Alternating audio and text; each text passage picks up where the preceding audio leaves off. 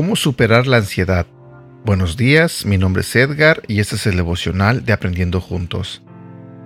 La ansiedad es un problema con el que todos hemos lidiado en algún momento de nuestra vida. En el Sermón del Monte, Jesucristo declara, Por tanto os digo, no os afanéis por vuestra vida, qué habéis de comer o qué habéis de beber, ni por vuestro cuerpo, qué habéis de vestir. ¿No es la vida más que el alimento y el cuerpo más que el vestido? Mirad a las aves del cielo que no siembran, ni ciegan, ni recogen en granos, y vuestro Padre Celestial las alimenta. ¿No valéis vosotros mucho más que ellas? Mateo capítulo 6 versículo 25 y 26. El término griego para afán en este pasaje significa lo que divide o distrae la mente es una palabra relacionada con la incertidumbre. Eso es lo que la ansiedad produce en nosotros. Nos da una sensación de ¿qué viene ahora? Sentimos que han removido la superficie donde estábamos parados y no sabemos si vamos a caernos o qué tan fuerte será la caída o en qué dirección caeremos. La palabra ansiedad también puede ser traducida en la Biblia como afán. Para muchas personas el afán se ha convertido en su estilo de vida si esto se aplica a usted, le exhorto a leer de nuevo las enseñanzas de Jesucristo. Sus palabras no son una opción, sino un mandamiento. Quizá crea que no puede dejar de sentir ansiedad, pues el afán ha sido parte de su vida durante mucho tiempo. Esto es algo que he escuchado decir a varias personas a lo largo de los años. Sin embargo, la verdad es que sí se puede. No hay nada en cualquier circunstancia dada que crea ansiedad de forma automática. La ansiedad es consecuencia de la manera en que reaccionamos ante las dificultades y los problemas.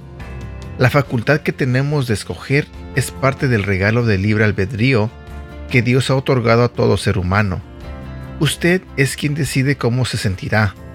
Usted es quien decide en qué va a pensar y cómo va a reaccionar ante cada situación. Lo que sí le aseguro es que Dios no desea que viva con ansiedad. Él no permite que los problemas lleguen a su vida con esa intención. Puede que vuestro Padre Celestial permita que enfrente cierta situación para que su fe se fortalezca, para que crezca y madure, o para que cambie algún mal hábito o actitud negativa. Pero el Señor no le tiene una trampa para que sufra de ansiedad. En todo momento, obra para que usted pueda llegar a confiar y obedecerlo por completo, y a recibir muchas más de sus bendiciones. Usted tiene la opción de caer en una espiral descendiente de ansiedad o puede escoger decir, Padre, te entrego este asunto que está más allá de mi control. Me siento imposibilitado en esta situación, pero sé que tienes el poder para cambiar todo lo que enfrento.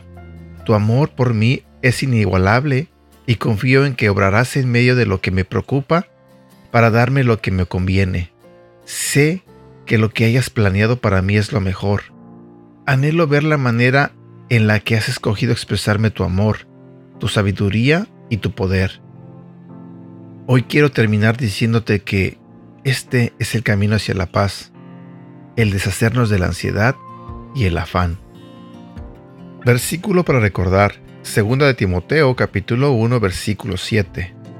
Porque el Espíritu de Dios no nos hace cobardes, al contrario, nos da poder para amar a los demás y nos fortalece para que podamos vivir una buena vida cristiana.